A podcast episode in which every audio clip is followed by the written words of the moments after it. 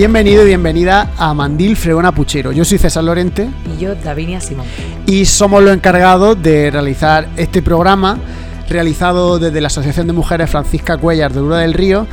Un programa en el que queremos poner en valor el mundo rural y en particular la mujer rural a través de las nuevas tecnologías y en el que nos vamos a desplazar Mm, iba a decir semana a semana, ¿no? Porque es como ya la costumbre de, de, los programas de televisión. Nos vamos a desplazar mm, día tras día por la geografía de este norte de Almería y parte de, Granada.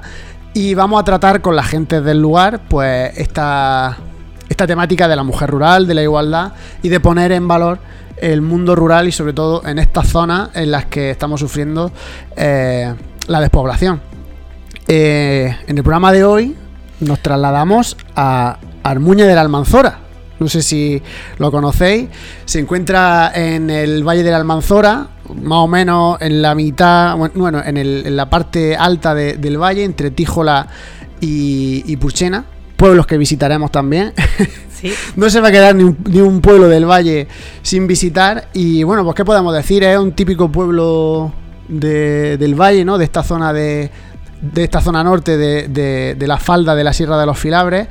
Un pueblo con 300 habitantes en el último censo de, 2020 y pues que se ha dedicado pues, a la agricultura, a la ganadería. Históricamente siempre se han plantado vides, que han sido muy importantes el, tema de, la vid en toda aquella zona de, de Lúcar, de Tíjola, de Armuña. Eh, la famosa uva de mesa que se exportaba de Almería. Y hoy, pues, es un pueblo. Eh, pues eso, porque está como todos estos pueblos sufriendo un proceso un poco de, de despoblación, ¿no? Y bueno, eso no, no quita que no sea un pueblo chulísimo ahí encima de, de un cerro que toda la gente seguramente todos hemos pasado por ahí, ¿no? Porque la carretera la, nacional que va desde Huercalovera a Baza pasa por ahí y todos de una manera u otra hemos pasado, hemos bordeado el pueblo, el cerro donde se encuentra. Y a lo mejor no le hemos prestado atención nunca y yo eh, desde aquí invitamos a que os paséis por allí y como vais a ver después de este programa yo creo que vaya a tener todavía mucha más ganas de visitarlo. ¿Quién nos acompaña hoy, Davinian, en, el programa? Hoy nos acompañan Paqui Rodríguez Martínez, agente de innovación local del Centro Guadalinfo, y Toñi Guerrero Galo, que es la maestra del colegio y además la presidenta de la Asociación de Mujeres Ágata de Armuña.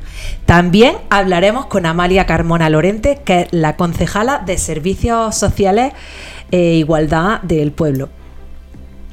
Eh, hoy nuestro programa eh, está centrado en eh, un tema fundamental, donde es la base, donde comienza todo, donde empieza todo. Donde trabajamos ese futuro igualitario de una forma real. ¿Dónde es eso? Pues con nuestros niños y nuestras niñas, trabajando desde la coeducación. Así que vamos ya con vamos ya, que las tenemos aquí detrás de la detrás de la de esta pantallita que tenemos aquí. ¿Qué tal, chicas? Bienvenida a Mandil Freona Puchero. ¿Cómo estáis? Genial, bien, bien. Contanos cómo, cómo va el, cómo lleváis el, es la pregunta de rigor, cómo lleváis el, cómo va el COVID por allí por Armuña. Bueno, por Armuña vamos un poco regular, muy cerrados. Muy cerrados. Bueno, a lo mejor esperamos que cuando se emita el, cuando se emita el programa estemos ya abiertos, incluso a lo mejor podemos tomar una cerveza ahí en el bar de las piscinas. Esperemos. bueno, Está la cosa complicada. Yo me comprometo a asistir a bares todavía. Una cosa que nos gusta preguntarle siempre, antes de empezar ya con, el tema de cada programa, es pues preguntarle a la gente que, pues cómo es vuestro pueblo, cómo, es Armuña, qué tal es vivir allí. Bueno, Armuña es un pueblo muy pequeñito, Davinia lo conoce, y mm, un pueblo limpio, un pueblo dormitorio realmente, porque se ha convertido en un pueblo dormitorio, pero se vive muy a gusto y muy tranquilo. O sea, mm, es un sitio, es un pueblo para poder vivir muy a gusto.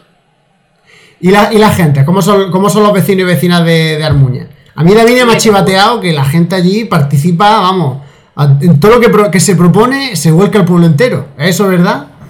Sobre todo las personas mayores. Sí. Sí los mayores y los niños son muy participativos.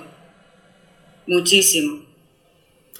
Ahora, cualquier tipo, cualquier tipo de actividad siempre viene genial y es de verdad que somos agradecidos porque en todo participamos y en todo nos implicamos al 100% y eso pues también es buena señal porque pues dice mucho de, lo, de cómo son los habitantes del pueblo. Allí el tema laboral, ¿cómo, ¿cómo va el tema laboral? ¿Qué se gana la gente la vida? No, es un pueblo dormitorio totalmente. Aquí no hay mm, no hay empresas, lo único que tenemos es la residencia y la ayuda a domicilio. Es decir, mm, dependencia, empleo femenino, totalmente, prácticamente el 100%, y es dependencia. El resto son personas que vivimos aquí, pero trabajamos fuera. Bueno, yo trabajo aquí, pero la mayoría. Muy bien. Eh, Toñi, pues presidenta de la Asociación de, Mujeres Ágata, allí en Armuña. Cuéntanos, ¿cómo, ¿cómo nació esa asociación? ¿Desde cuándo está constituida? Pues bueno, mira, eh, nos remontamos al, al 1989, que fue el año en el que se constituyó la asociación. Y bueno, pues surgió con la intención y el objetivo de hacer visible el papel de la mujer en el mundo rural y por supuesto eh, ya en otras esferas sociales mm, fundamentalmente a nivel laboral porque pues bueno las mujeres en Armuña, muy poquitas, en ese momento tenían trabajos remunerados, por así decir, porque pues todas eran amas de casa, ayudaban a la economía familiar, porque bueno, pues aunque ahora en Armuña no hay grandes industrias, ni, como ha dicho Paqui, es un pueblo dormitorio, eh, en ese momento, eh, Armuña siempre se ha dedicado al sector primario, ¿no? La agricultura ha sido la fuente de vida del pueblo. Se cultivaban melocotones, parra, y entonces eh, la mujer trabajaba en, en, ese sector, en la agricultura, pues siempre ayudando al hombre en las labores agrícolas. Entonces, pues la visión laboral de la mujer en ese momento eh, era exclusivamente pues la ayuda al marido en la agricultura y el cuidado de los niños y el cuidado de la casa, más de casa.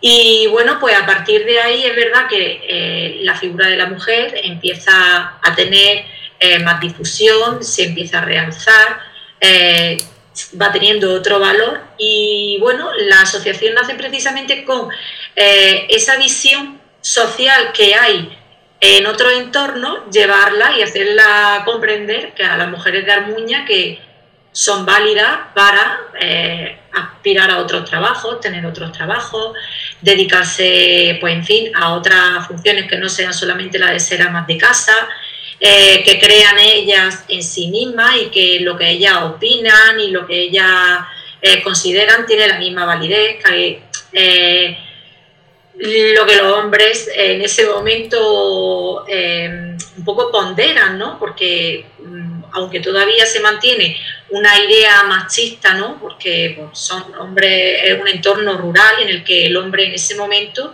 predomina, ¿no? Por encima de, de la mujer pues nada, darle valor a, esa, a las mujeres en ese sentido que ellas eh, representan mucho en la sociedad social y laboral. Y bueno, pues surge un poco con, con ese afán de que participen en otras esferas sociales, en otro tipo de actividades, que ellas mismas le den valor a lo que son capaces de hacer por los demás y por ellas mismas. Y nada, pues en resumidas cuentas, pues eso, mm, fomentar esa participación femenina en, la, en, otras esferas sociales. Claro, es que en muchos casos, Toñi, eh, un poco por, por, lo que he ido viendo estos años atrás, eh, no te hablo en particular en el caso de Armuña, sino en general un poco de todas las asociaciones. De hecho, quizás las mujeres utilizan la asociación como algo de ocio sin sentir que es algo de ocio. O sea, porque a lo mejor todavía eh, no entienden que pueden tener su parcela de, esparcimiento.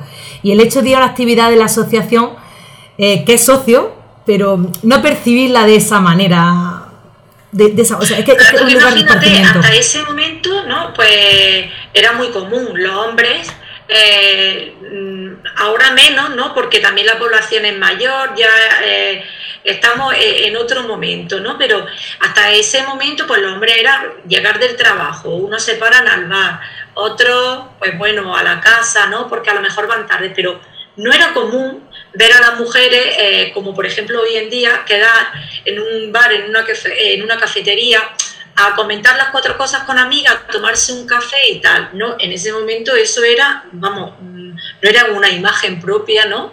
De la, de la localidad de Armuña. La mujer iba al bar acompañada casi siempre de su marido, no de la amiga.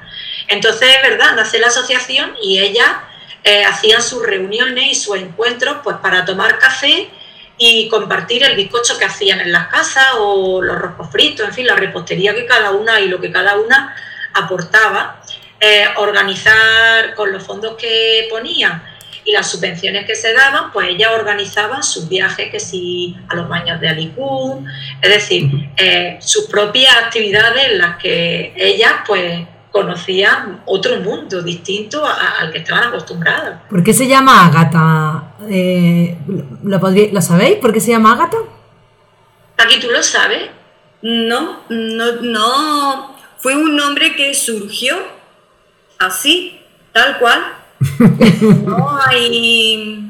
No hay una, historia de una piedra del pueblo que se llame Ágata, ¿no? El por, qué se llama Ágata, sino que se, se, barajaron varios nombres y ese fue el que más gustó y ya está.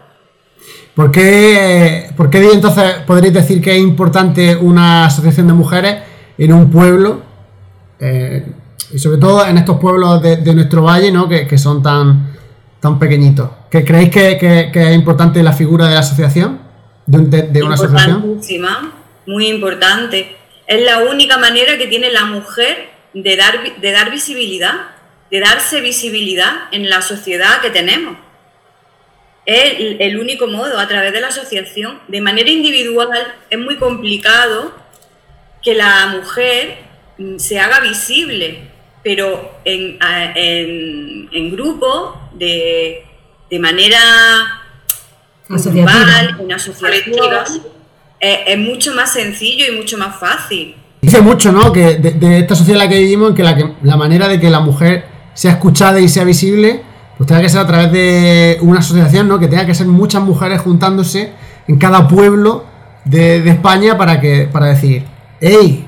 Que aquí estamos. Claro, sobre todo es que ellas se sientan como a papá y se sientan en, su mismo sitio. Yo siempre digo, eso es un lugar de ocio, no ocio, de esparcimiento. Y que sin eso, los, sobre todo los pueblos más pequeños, es que si las asociaciones desaparecen, es que son las dinamizadoras sociales. De, son, mm, es un ente dinamizador. Mm. Igual que, que, que, por supuesto, Paqui. En Guadalinfo, ¿qué es Guadalinfo, Paqui?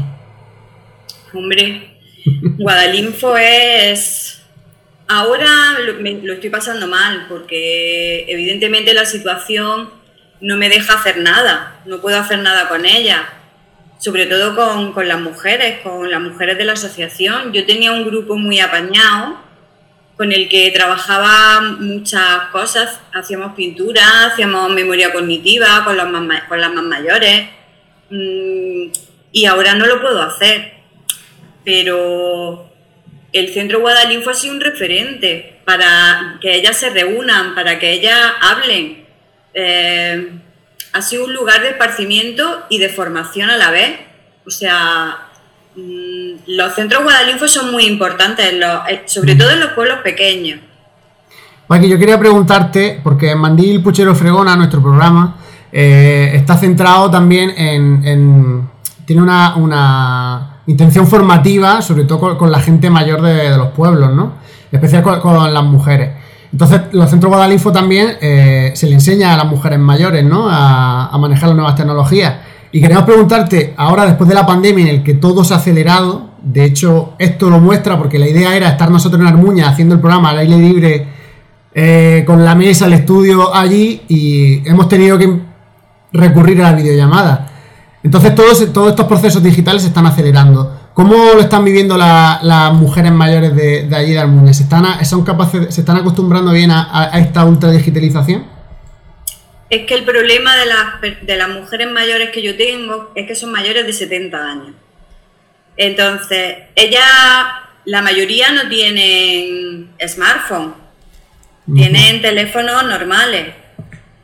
durante la pandemia, al principio del estado de alarma, en marzo, eh, yo seguí trabajando con ella, mm, les preparaba material y se lo llevaba a sus casas. Porque no tenían, mm, ellas no tienen medios digitales para poder trabajar yo con ella mm, de manera telemática a través de una videoconferencia y demás. Entonces es complicado.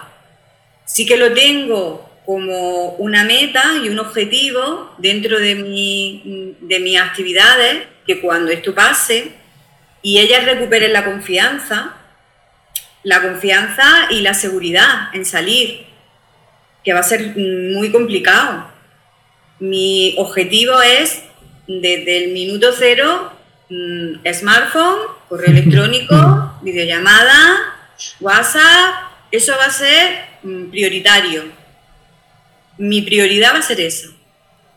Y tendrás que ponerle este programa para que ellas vean y aprendan también con todo lo que vamos a hablar nosotros durante pues, estos por lo menos 40 o 50 minutos de programa que van a ser. Eh, el tema de hoy eh, que vamos a tocar es la educación y el feminismo. Si yo os digo esas dos palabras juntas, ¿qué se viene a vosotros a la cabeza? Eh, bueno, tú, hoy todavía no es feminista, es que estaba... Toñi, tú que eres maestra, ¿no? Eres, De hecho, la maestra de Armuña, la maestra del colegio de Armuña. Claro. Además, además, para que veas que allí hacen todos los palos, cómo se unen. Ahí, ahí está el claro ejemplo.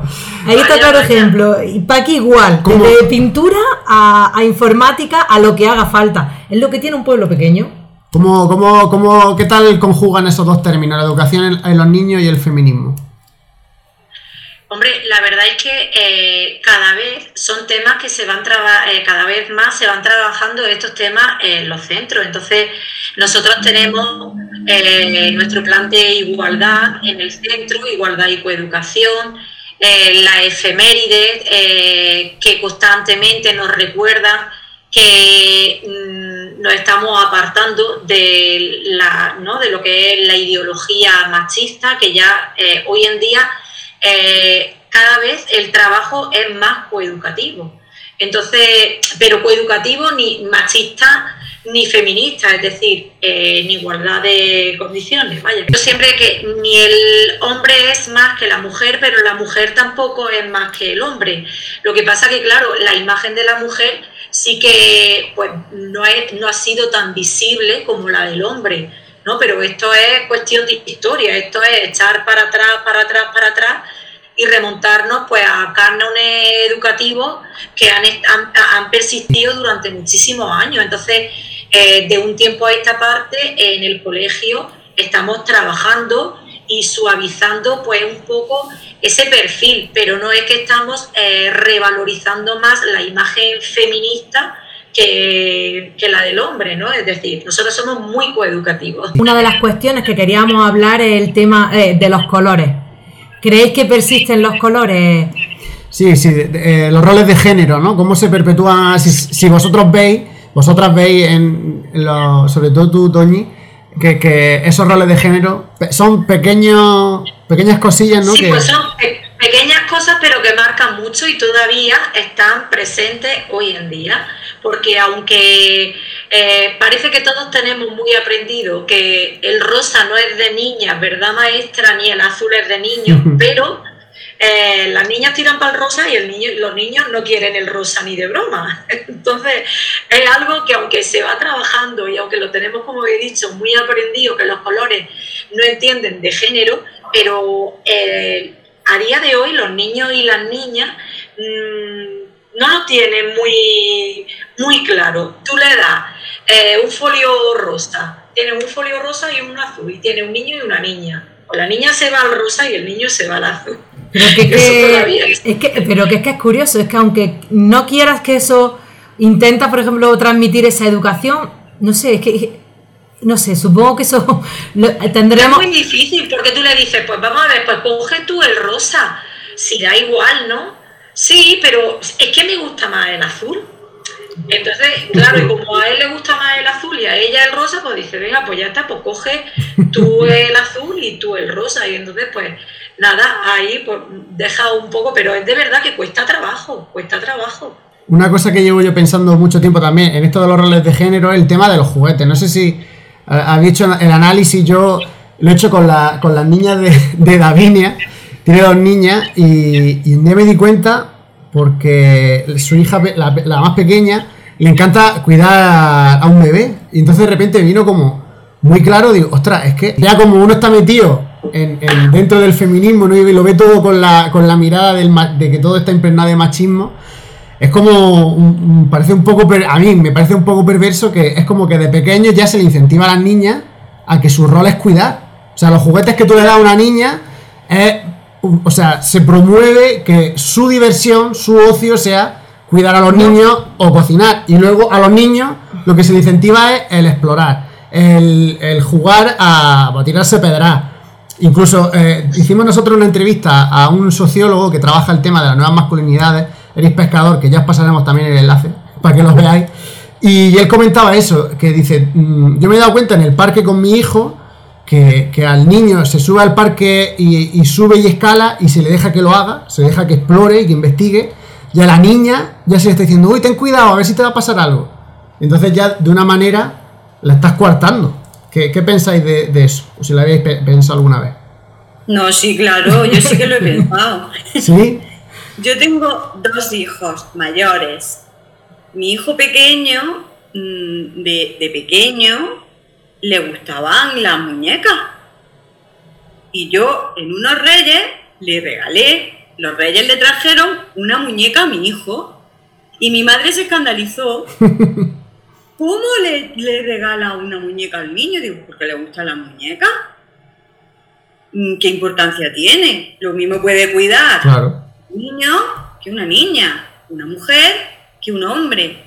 Mm, pero seguimos igual, es decir, eso es complicado de introducirlo en, lo que son las familias, porque siguen, se sigue diciendo, la niña es la cuidadora, la mujer sigue siendo cuidadora y el hombre es el que tiene mm, más Libertad.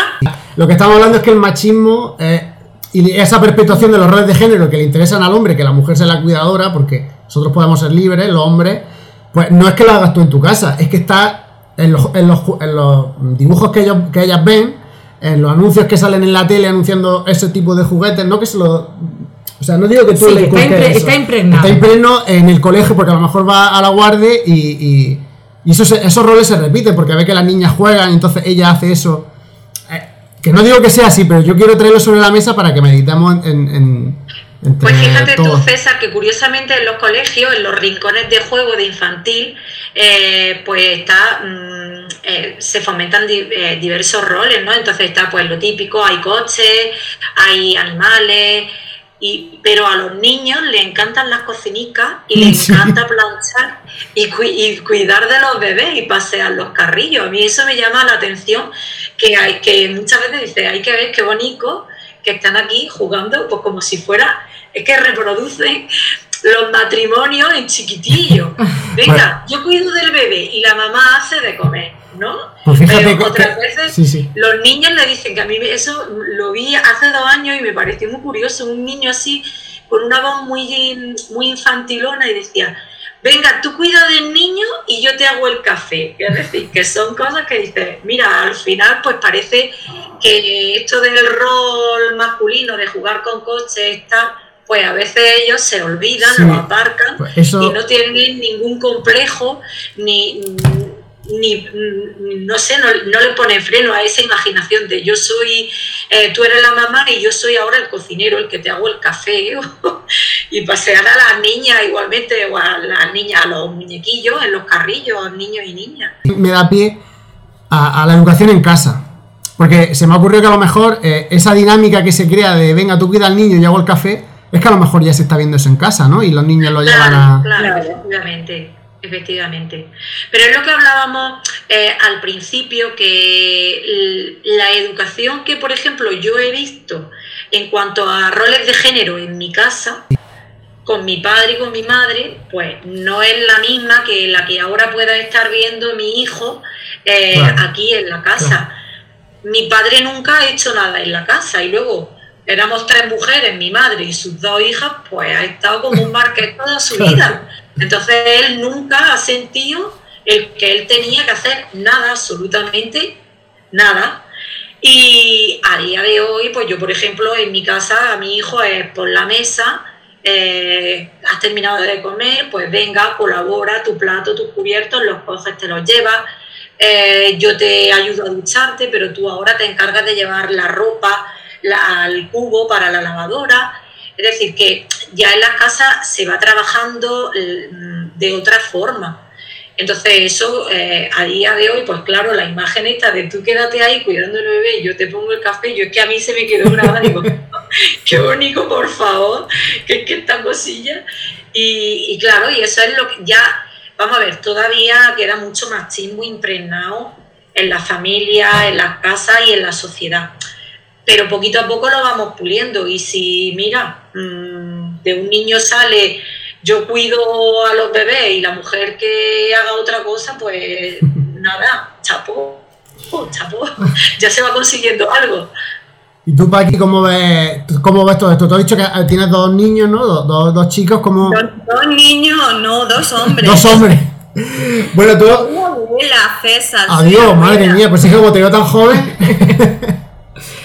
que tú a lo mejor como, como esa, esa voz de, de, una generación que está ahí un, poco, que, ya tiene a los niños grandes, ¿cómo has visto eso en tanto en tu hijo como en, la edad de tu hijo? Mira, mm, cuando yo era niña, eh, la situación era la misma que ha contado Toñi. Es decir, mi madre era todo, en la casa era todo, pero era todo en la casa y fuera de la casa tenía que salir a trabajar al campo. Sí. Eso era así. Eh, mm, cuando yo tuve a mi hijo, yo tengo dos, uno con 32 años y el otro con 28, que es el que me ha hecho abuela, el de 28. Pues cuando yo e, empecé, mm, cuando nació mi, mayor, mm, siempre me propuse que todo había que compartirlo. O sea, las tareas de la casa eran compartidas. Yo no trabajaba entonces, me dedicaba exclusivamente a los, niños. Pero mi marido cuando venía de trabajar aportaba. O sea, él no llegaba de trabajar y se sentaba. Él aportaba. Como ellos veían que su padre aportaba, ellos, sin yo tener que decirles nada, aportaban igual. Entonces, a pesar de ser niños ya mayores, mm, ya entonces, estamos hablando de hace unos años, ya entonces mm, se, empezó a, a, que la mujer ya no era mm, todo lo más, lo más importante dentro de la casa y los hombres no hacían nada. No. Ya se empezó a pulir un poquito. Bueno, Paqui, pues probablemente habrá, habrá hecho mucho aporte para que tus hijos no se separen. Porque a ver, ¿quién aguanta eso hoy? Anda que no. Hoy en día eso ya no existe. Bueno, Toñi, y Paqui, em, ya hemos terminado esta sección del programa por ahora. Ah, yo creo que han salido algunas cosas muy chulas que la gente se la dejamos para que reflexione. Vamos a continuar con el programa. Ahora nos va a acompañar Amalia Carmona. ¿Sabéis quién es? Claro que sí, hombre. Pues ahora vamos a dejar descansar un poquillo a vosotras y vamos a hablar con Amale sobre el tema de la violencia de género y luego volvemos otra vez con vosotras, ¿vale? Perfecto.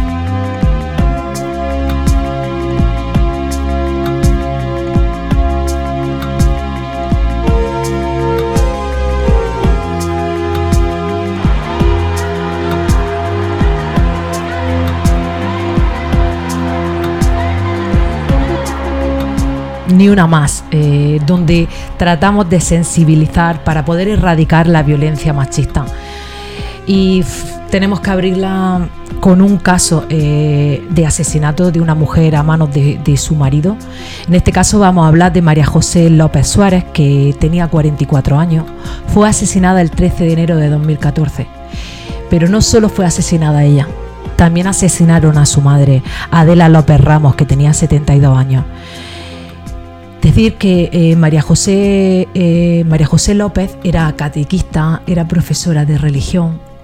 Esto es que eh, no importa lo que te dediques, está en todas las esferas sociales, en todos los tipos de trabajo. Sí, es como un germen, es, como, es una lacra, ¿no? Que es como la violencia machista impregna la sociedad, está por todos los recovecos y nunca sabes por dónde por dónde puede aparecer.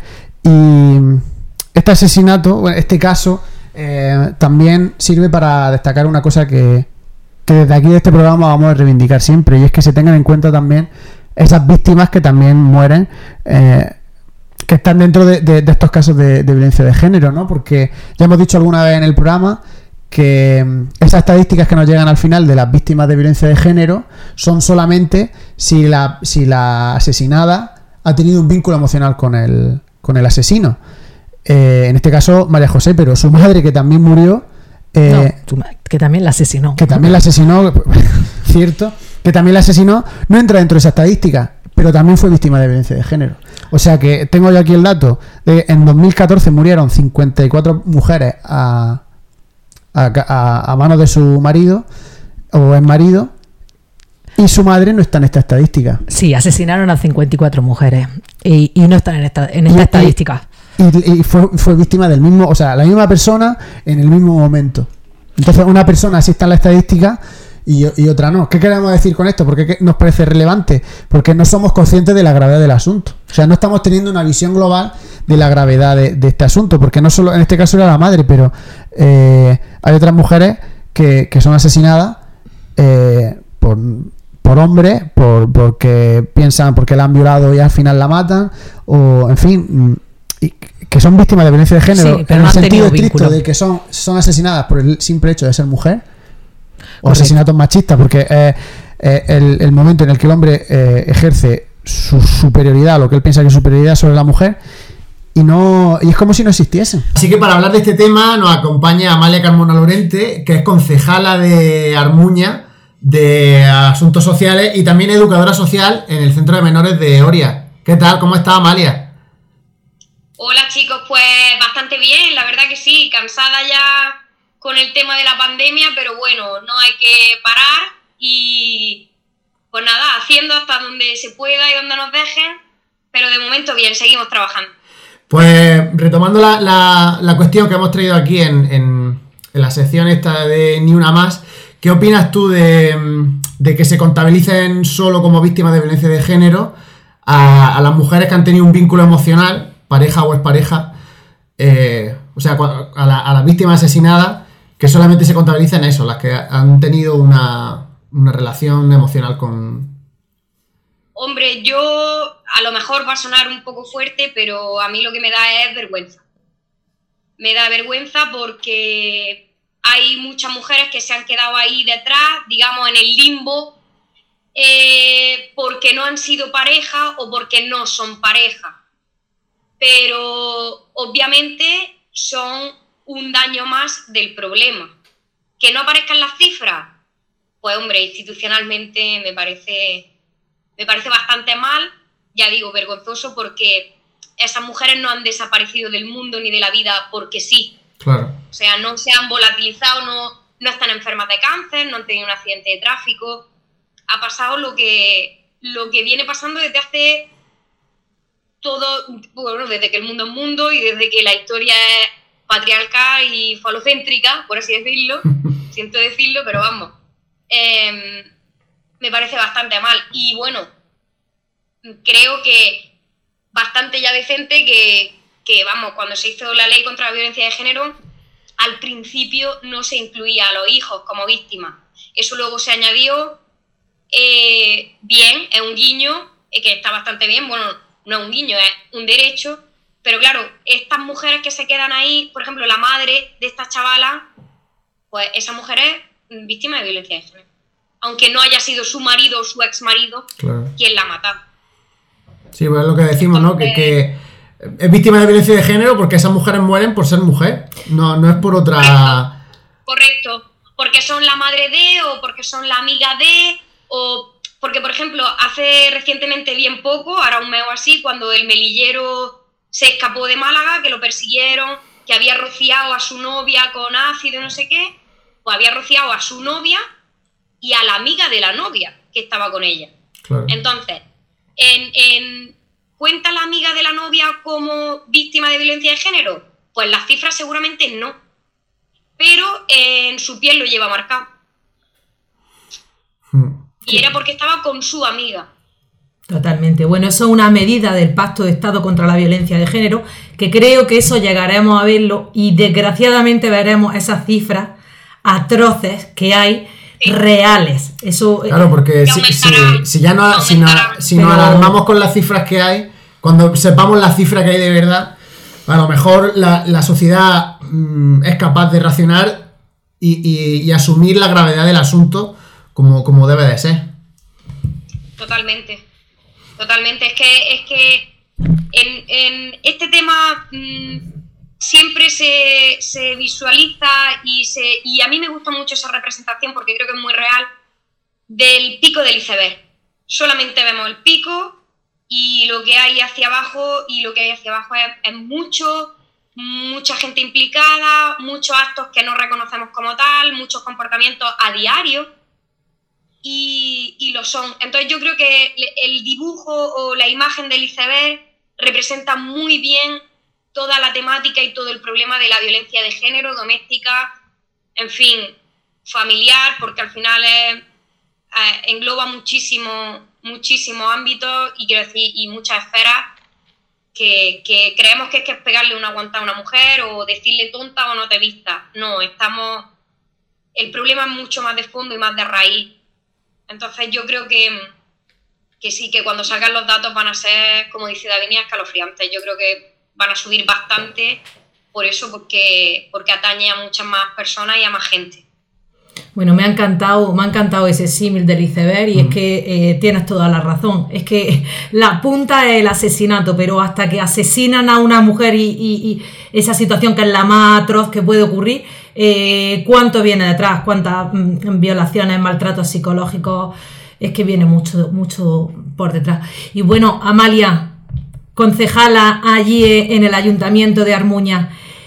¿Qué, ¿Cómo se vive por allí, en Armuña? A ver, eh, aquí en Armuña nosotros la verdad somos un pueblo pequeño, tranquilo, vivimos muy bien, pero es verdad que mm, respecto, por ejemplo, a este tema, eh, yo, por ejemplo, voy a hablar de la población del municipio.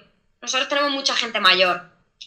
Eh, hoy en día Mm, claro, esto se trabaja mucho en las escuelas, en los institutos, que aún así sigue habiendo bastantes problemas con la gente joven, con el tema de las nuevas tecnologías, las redes sociales y eso. Eh, que de todas maneras yo creo que eso también tienen que pasar todavía 15 o 20 años porque ahí va a haber una resaca de, digamos, sí, de, de mella las mujeres que ahora mismo no se ve por el tema de la imagen, en fin. Pero bueno, yo la mayoría de las personas que yo tengo aquí son gente ya en edad de jubilación, gente mayor, gente en edad madura. Y claro, mm, son muchas mujeres eh, que tú las ves y que nunca te lo van a contar, pero que tú lo ves.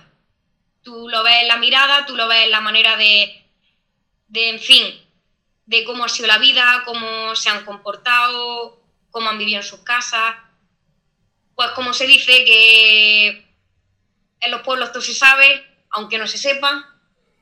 Y, y sí, hay casos que tú sabes que han sido y que, en fin, que no han salido de la esfera privada por, por miedo, por, por eso, pues porque en ese momento la cosa no estaba asumida, porque, en fin, porque siempre queda, si cuando salta un caso así, siempre queda el halo de la duda respecto a la víctima no habrá sido para tanto, se lo estará inventando, a saber, es que para aguantarla ella también, en fin. Claro, es que en un ámbito, de, de un pueblo pequeño influye mucho la percepción de los vecinos, ¿no? La, del qué dirán. Total, es que es, una losa, o sea, es la losa de, ser víctima y la losa de ser víctima también del, pueblo. Sí, además también porque son pueblos muy pequeños, donde la gran mayoría, si no es por un lado o por otro, mm, muchísima gente es familia, entonces em, es complicado. No, tú, o sea, no son mujeres que viven en un Málaga, en un Sevilla o en una ciudad grande que, bueno, rompen con su vida y, y, ya está. Y el vecino del quinto no sabe quién eres tú ni qué problemas tienes. En los pueblos tenemos ventajas muy grandes y luego también respecto, por ejemplo, claro que yo con la edad que tengo y con la manera que he vivido, no me pueden pesar tanto, que es la, mm, la imagen que, que los demás puedan tener de ti, quiero decir, hasta cierto punto pero, pero claro, mm, el pueblo protege, pero también castiga. Y a veces lo hace de manera injusta, tanto de un lado como de otro. Entonces es un tema un poco complicado y delicado, pero bueno, mm, yo dentro de lo que cabe aquí intentamos, intentamos bueno, mostrar nuestro apoyo, por supuesto, que, que todo el mundo lo sabe y mojarse hoy en día es muy complicado es muy difícil. Eh, en fin, también te puede llevar un refregón, que es lo que hemos hablado antes, pero, pero ya está dentro de lo que cabe nosotros aquí, más o menos. Lo tenéis, sí, bueno, os conocéis todo el mundo. Bueno, Amalia, pues para la gente que nos esté escuchando, eh, ¿dónde se puede acudir allí en Armuña de Almanzora eh, a, a, una mujer que se encuentre en situación de violencia? Eh, de género, ¿dónde puede acudir? ¿Dónde puede pedir ayuda? A ver, nosotros, mm, eso yo creo que todos los vecinos lo tienen bastante claro, tanto hombres como mujeres. Eh, cualquier problema de este tipo, sea ella, sean los hijos, sea... el ayuntamiento está al 100% con este tema, con las víctimas que en su caso haya, el apoyo es total desde el principio hasta el final y, nosotros, claro, al ser un municipio tan pequeño, nosotros institucionalmente, pues lo que aquí hay presente es eh, el ayuntamiento. Ya desde aquí nosotros mm, las ponemos ya en contacto con quien corresponde, con el Centro de la Mujer de Macael, de Cantoria, en fin, si necesitan ayuda jurídica. Mm, eh, las ponemos en contacto con, quien haga falta y el acompañamiento es durante todo el proceso. Eh, entendemos que, esto es una lacra social y que nosotros tenemos que, como institución, nuestra obligación y nuestro deber es apoyar a, quien venga pidiendo ayuda y con un tema así, pues, pues muchísimo más. Bueno. Pues, Amalia, muchísimas gracias por, por esta charla y ha comentado cosas muy interesantes que espero que la gente reflexione sobre ellas y sobre todo también el, esa pues, pues que la gente de Armuña sepa que, en vosotros pueden acudir tanto si son víctimas como si conocen algo ¿no? o tienen sospecha vosotros les vaya a propiciar ayuda de, primera mano bueno lo mejor lo mejor que podáis hacer sí nosotros además tenemos un personal laboral eh, bastante implicado en el tema y y yo creo que, bastante implicado socialmente con los vecinos. Bueno, pues, pues lo dicho, un placer y a ver si nos vemos, pero por las calles, Amalia. Sí, por Dios, por favor. Muchas gracias, Amalia. Que vaya todo bien. Muchísimas gracias.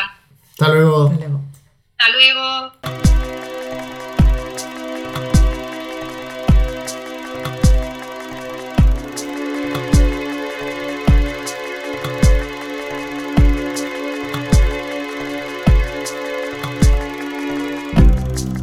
César, nuestra sección de referentes desconocidas, ¿a quién me trae hoy?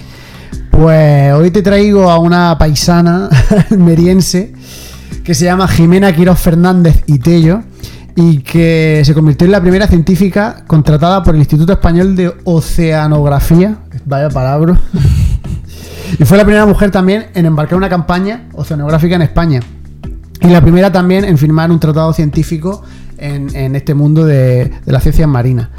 Y bueno, es, un, un perfil pionero en el sentido de que fue la primera de, adentrarse en este mundo de la ciencia, de la ciencia marina incluso, que es más específico, que era, pues imagínate, el, mundo del mar siempre ha sido como masculino, ¿no? Los marineros, hay que ser fuerte para embarcarse. La, almeriense que tenemos, ¿eh?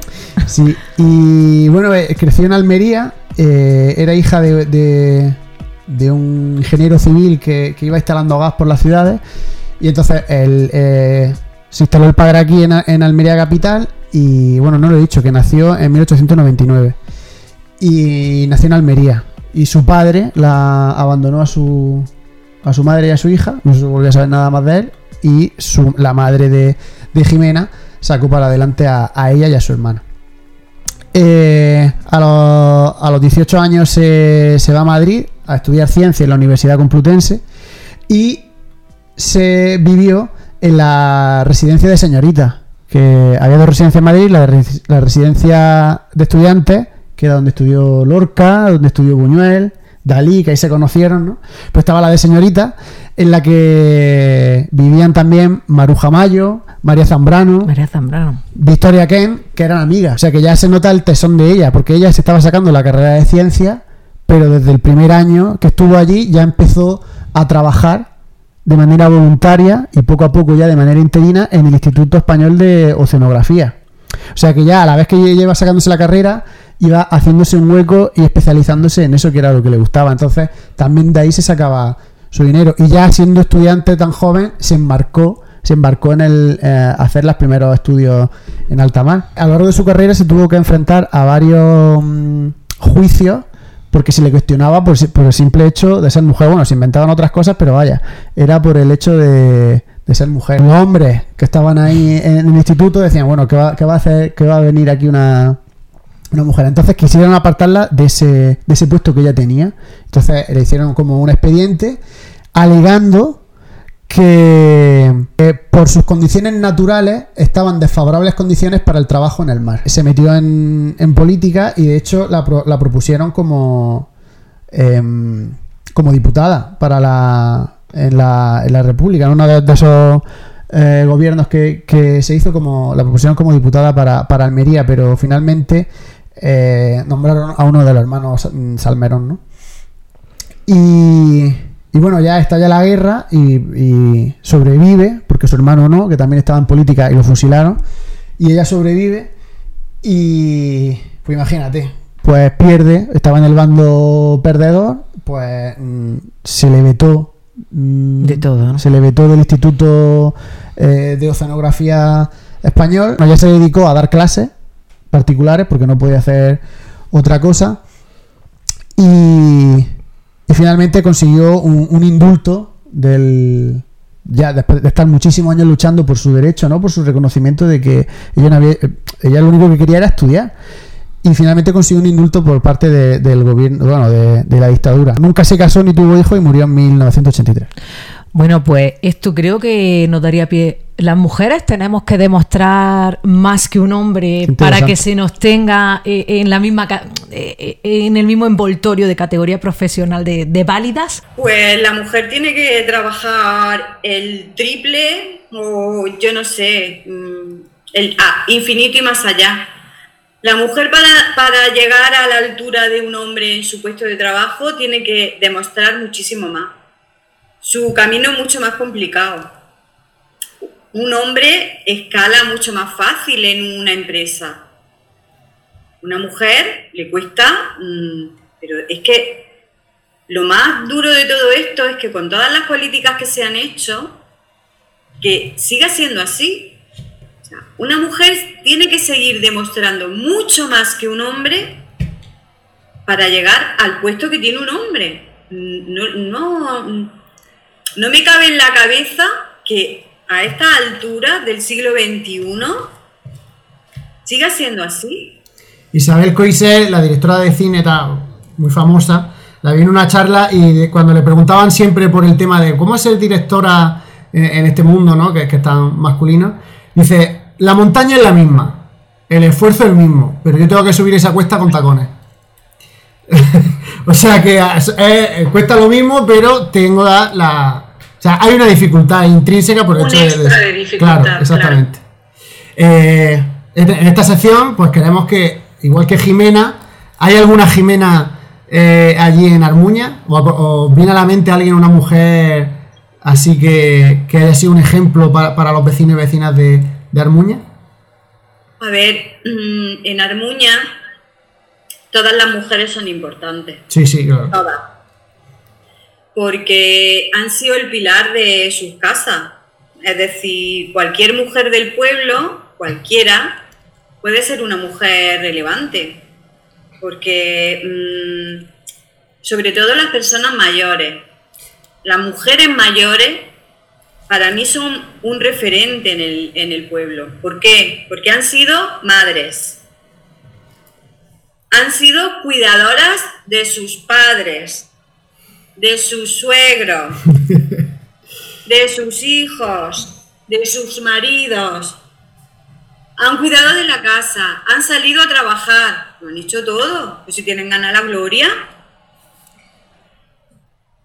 Las mujeres de mi pueblo, igual que de, la mayoría de los pueblos pequeños, la mujer rural mm, son, son referentes. Puedo destacar a una entre todas, pero ¿por qué? Porque para, nos, para la gente del pueblo, es cierto que esta mujer, Toñi lo sabe, esta mujer que ya falleció, falleció con 90 y, con 90 y tantos, no sé, no sé exactamente. No, recuerdo yo tampoco. 90 y tantos años, falleció el año, pasado el año pasado. Sí, sí, sí. Falleció el año pasado. Eh, era una mujer que mm, crió a su hijo, eh, trabajaba a la, mm, a la par que su marido, se quedó viuda muy pronto. Su marido era el practicante del pueblo, era el que iba poniendo las inyecciones y haciendo las curas, entonces no había médico en el pueblo, evidentemente. Y cuando él falleció, ella siguió su trabajo. Lo que hacía él, pues eh, ella recogió mm, el testigo y siguió haciendo lo mismo. Hasta que se inauguró el centro de salud aquí en Armuña, o sea, mm, se tiró muchísimo tiempo. Y una mujer mm, dispuesta siempre a todo, dispuesta a ayudar a cualquiera, participativa al máximo. O sea que. ¿Cuál es su nombre, Paqui? Que no nos lo has dicho. Remedio Gallego Pérez. Pues, pues eso, era lo que. Todas son referentes en, en Armuña. Con esta, con esta sección, básicamente lo que queremos es hacer eso, poner en valor el papel de la mujer rural, porque eh, o sea, todas han sido luchadoras y todos somos lo que somos hoy día, todos, absolutamente todos y todas en el mundo somos lo que somos hoy día, gracias a ese papel de, esas mujeres luchadoras que se pensaban que no, que por estar en la casa no, es trabajo. ¿no? Es lo que dice siempre María, aquí hay María Calcetina, una mujer referente que tenemos aquí en Orula, que, que decía eso, que ¿cómo que ser ama de casa no es trabajar? Bueno, y además, de hecho, sin descanso. Y luego lo, peor, luego lo peor, que yo siempre lo, yo muchas veces lo comento, me parece muy bien. Hemos decidido, he sido ama de casa, pero lo que realmente creo que puede, a mí personalmente más me molesta cuando veo es que no hay un reconocimiento, sino de esa labor. Mm. O sea, sino como que es algo que se ha asumido que te ha venido innato porque eres tú la mujer de la casa. Entonces, ahí ese valor es, eso es lo que hay que dar, hay que presentar. Pero eso también nosotros tenemos que eh, reconocerlo, ¿no? Eh, y hacérselo ver a ella, porque yo muchas veces, eh, cuando, pues, en, algunas situaciones, eh, ¿tú a, ¿tú a qué te dedicas? ¿En qué trabajas? Yo en nada. Bueno, pues ama de casa. Y yo digo, ¿en nada? ¿No trabajas en nada y eres ama de casa? Por favor. Es decir, que es que a veces nosotras mismas eh, mm, cubrimos eh, esa faceta y esa gran labor que día a día hacemos eh, eh, cada una de nosotros. Entonces, a mí me sorprende cuando nosotras mismas no hacemos o nos creemos que no hacemos nada porque mm, somos amas de casa. Y yo para mí ese es el trabajo eh, más sacrificado y más duro que hay, porque es que no tiene recompensa ninguna. Claro, yo siempre digo que... Ni remuneración económica y en otro alto tanto por ciento muy elevado, eh, reconocimiento ni de hijo, ni de marido, ni de nada. Entonces eso es muy duro. Es muy duro. Es muy duro. Y yo siempre digo que para que alguien esté 10 horas fuera de una casa, alguien tiene que estar con esos hijos 10 horas dentro de una casa. Con lo cual, el éxito de la persona que esté fuera se la debe en parte porque asume las responsabilidades del que está fuera, la asume el que se queda dentro. Porque si, si no, si alguien no quería a esos hijos, esa persona no podría estar fuera de su casa 10 horas, 11 horas. A mí, bueno, a mí ya sabe que me gusta mucho la historia. Y es que yo he encontrado una, una referente desconocida en, en Almuña, pero milenaria. Y es que a vosotros suena Boconia. ¿Sabéis Boconia? Claro, sí. Pues Boconia se llama la empresa así porque eh, está basada porque donde está la fábrica, detrás de la fábrica, allí se encontró una lápida de mármol romana en la que ponía que Boconia Vita, que era una mujer que vivía allí, había hecho unas termas romanas en, su, en sus terrenos. O sea que una emprendedora de Armuña ya hace miles de años. Y nada, con este dato terminamos este, esta estancia por Armuña que nos ha encantado. Pasearnos por ahí, aunque sea virtualmente a mí particularmente conoceros a ti, Toñi y Paqui. Y bueno, a Amalia también, que, ha participado. Y nada, que espero que, nos podamos ver por allí, por aquellas calles de, ese pueblo tan chulo que tenéis. Y tan limpísimo, por y tan limpísimo. que siempre se lo digo a Paqui, digo, ¿qué pueblo más limpio? Es verdad. Es verdad. A ver si nos podemos tomar una cervecita. Sí, por, por Dios, por lo que valga. sí, por lo que valga. Cuando queráis. Paqui, tú ya puedes, ¿no? Yo, no, se supone que puedo. Paqui, lleva. Es, que lleva un año sin acercarse a mí dos metros, ¿sabes lo que te digo? Entonces, así que ya, ya puedes, por lo menos dos meses, luego ya. No tardes mucho en venir. Claro que son dos meses. Cuando pasen dos meses, yo ya no me acerco a nadie. Ay, nos vemos pronto. Bueno, Toñi Paqui. Bueno, Cuidado muchísimo y esperamos vernos lo más pronto posible. Nos vemos, nos vemos, muchas gracias. Hasta luego. ¿Qué te ha parecido esta visita virtual eh, a Armuña? Bueno, yo encantada. Yo es que Armuña, pues la conozco. Eh, la, he visitado muchas veces y aquí tenemos una pequeña muestra de lo que es la gente de Armuña. Ya la, ya la has visto. Accesible, eh, colaborativa, eh, siempre dispuesta a todo y poco más que decir. es que se ve durante el programa. Pues eso, desde aquí queremos invitaros a todos y a todas a que visitéis Armuña cuando se pueda, que es que esto es una leche. Y y nada, si habéis llegado hasta aquí, hasta este programa, como no sabemos por dónde había accedido, pues nosotros somos Mandil Freona Puchero, una serie de programas que estamos haciendo por el Valle de la Almanzora y parte de Granada, en la que traemos el mundo el mundo rural y en particular de la mujer rural, pues aquí a estos nuevos medios de comunicación. Eh, si queréis ver todos los programas y dónde nos estamos desplazando eh, con este set virtual, pues buscar en redes sociales Mandil Fregona Puchero. Nos podéis encontrar en Evox, en formato podcast, en Spotify, en YouTube, en Facebook, en fin. Ahí podéis ver este y otros programas eh, que estamos realizando. Y nada, eh, nos vemos en el próximo programa.